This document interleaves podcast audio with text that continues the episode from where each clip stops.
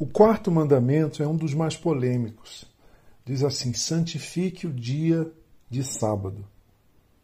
Pelo abuso dos judeus na época de Jesus e devido ao exagero legalista, eu até diria hipócrita do farisaísmo quanto à prática de separar para o Senhor o dia de sábado, o sétimo dia, o sétimo dia da semana, e ainda a interpretação meramente ritualística que algumas denominações cristãs fazem do sábado, do sétimo dia, relacionando às vezes a salvação a essa observância ah, do sábado, como se a graça de Cristo não fosse suficiente para a nossa justificação diante do eterno e do santo Deus.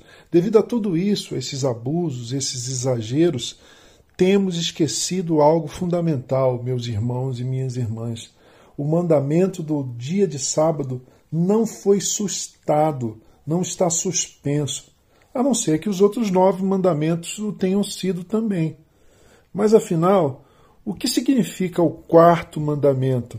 Santificar o dia de sábado. Em primeiro lugar, a palavra sábado, Shabá, em hebraico, significa descanso, Shabá. O sentido é claro, eu não sou um fazer humano. Eu sou um ser humano. Eu não tenho, eu não devo e eu não posso trabalhar o tempo inteiro.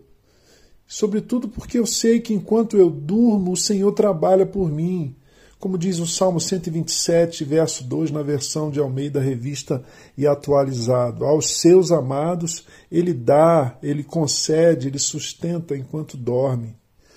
Há duas razões bíblicas para fundamentar a prática de um dia de semana, um dia de descanso na semana, um dia de reflexão, um dia de oração, um dia de adoração. E aqui cabe uma advertência.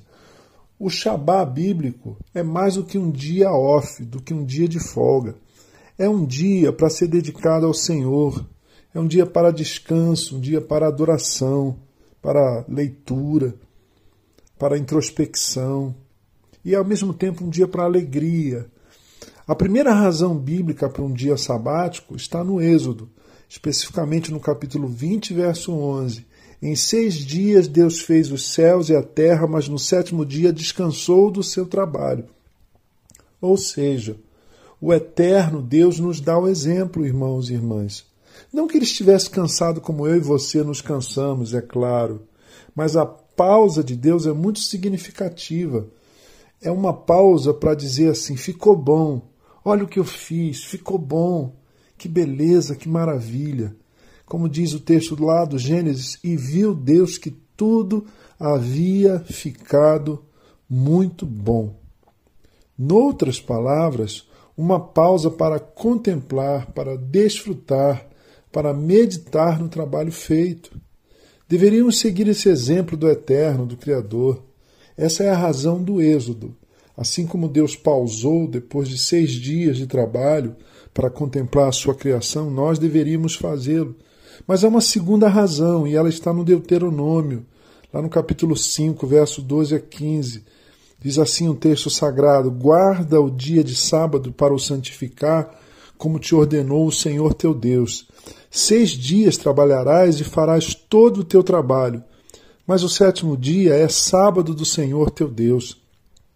Não farás nenhum trabalho nele, nem o teu jumento, nem, nem animal algum teu, nem um estrangeiro que está dentro das tuas portas, para que o teu servo e a tua serva descansem como tu, para que teus servos descansem como você mesmo precisa descansar. Porque te lembrarás que foste escravo na terra do Egito e que o Senhor teu Deus te tirou dali com mão forte e braço estendido. Por isso, o Senhor teu Deus te ordenou que guardasses o dia de sábado. Isso é Deuteronômio 5, de 12 a 15. Ou seja, trabalhar sem parar é desumano, é pecaminoso, ofende a dignidade da nossa condição humana e é um desrespeito à vida. É preciso meditar em tudo isso, irmãos. Está claramente comprovado pela medicina, os benef... estão claramente comprovados pela medicina, pela ciência, pela psicologia, os benefícios que um dia de pausa, um dia de descanso, um dia em que nós deixamos de fazer intencionalmente o nosso trabalho e nos dedicamos a outras coisas. Que outras coisas são essas na perspectiva da espiritualidade cristã? Em primeiro lugar, essa reflexão sobre o trabalho que fizemos. Foi bom? Pode melhorar? Em segundo lugar, um tempo de oração em que colocamos diante de Deus o que aconteceu nesses seis dias e o que desejamos que aconteça nos próximos seis dias. Um dia para descanso, para reflexão, para celebração, para alegria, para comunhão, para oração, para o lazer, tudo isso junto, tudo isso dedicado ao Senhor. E a segunda razão também maravilhosa, lembrarmos que há uma santidade na condição humana, na vida humana, que não pode ser aviltada por um regime de trabalho constante, ininterrupto e, portanto, pecaminoso. Meditem nisso.